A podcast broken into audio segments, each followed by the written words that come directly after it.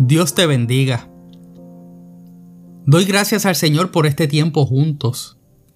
Verdaderamente para mí es un privilegio poder semana a semana compartir contigo los temas que Dios pone en mi corazón para que de esta manera tengamos conversaciones en estos minutos.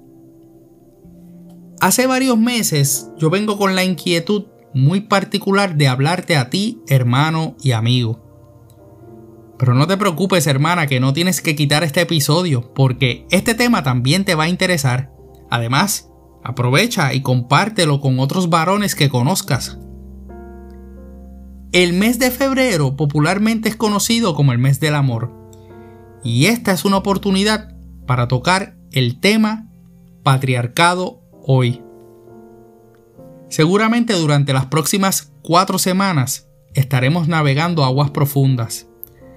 Así que me ayude el Señor en la intención de mi corazón de poder establecer cómo la Biblia nos da múltiples ejemplos y enseñanzas sobre este tema que son muy lejos de lo que socialmente hemos visto a través de los tiempos y que a su vez se han convertido en el eje de controversias públicas por distintos sectores.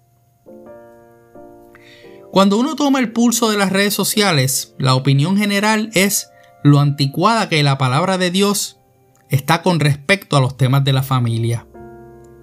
Parece que cada quien tiene su propio concepto de cómo se compone y cuáles son los roles. También, diferentes movimientos sociales buscan a identificar de machista o de misógino.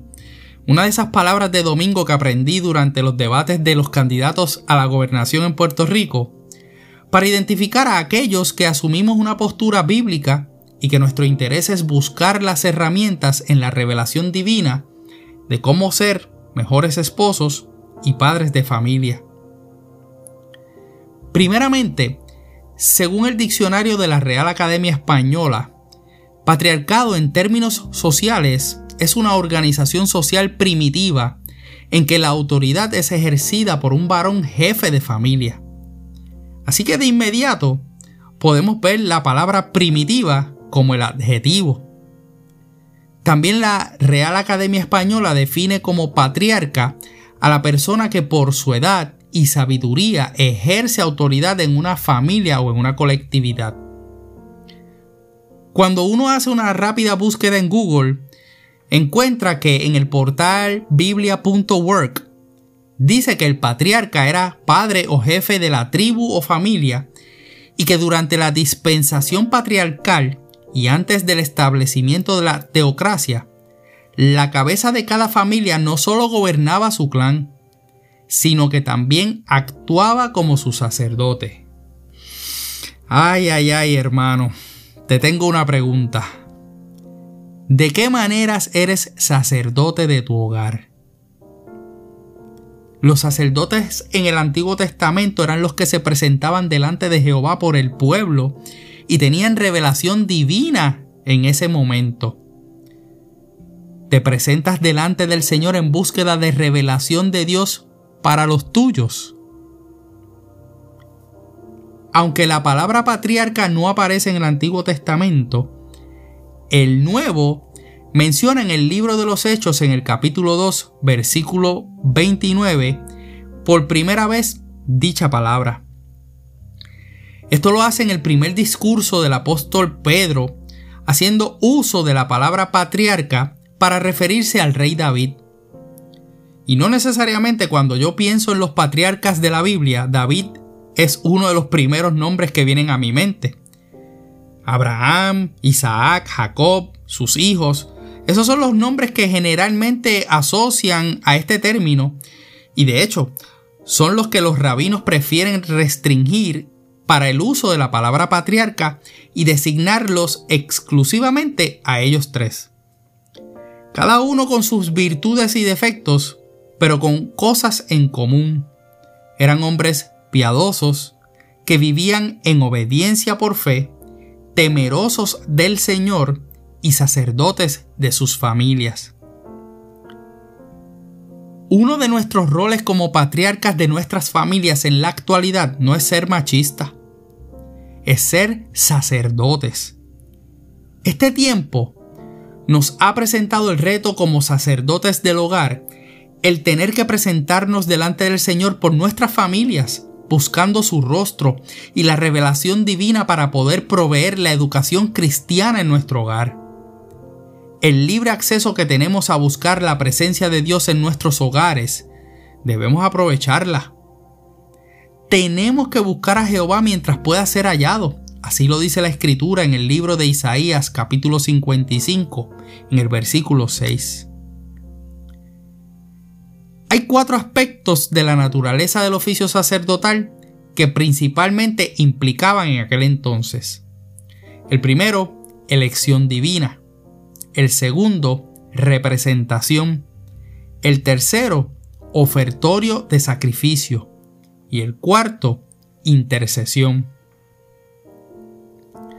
Como patriarcas y sacerdotes de nuestros hogares hoy, tenemos que aceptar que hemos sido elegidos por el Señor para dirigir la familia que nos ha puesto en nuestras manos.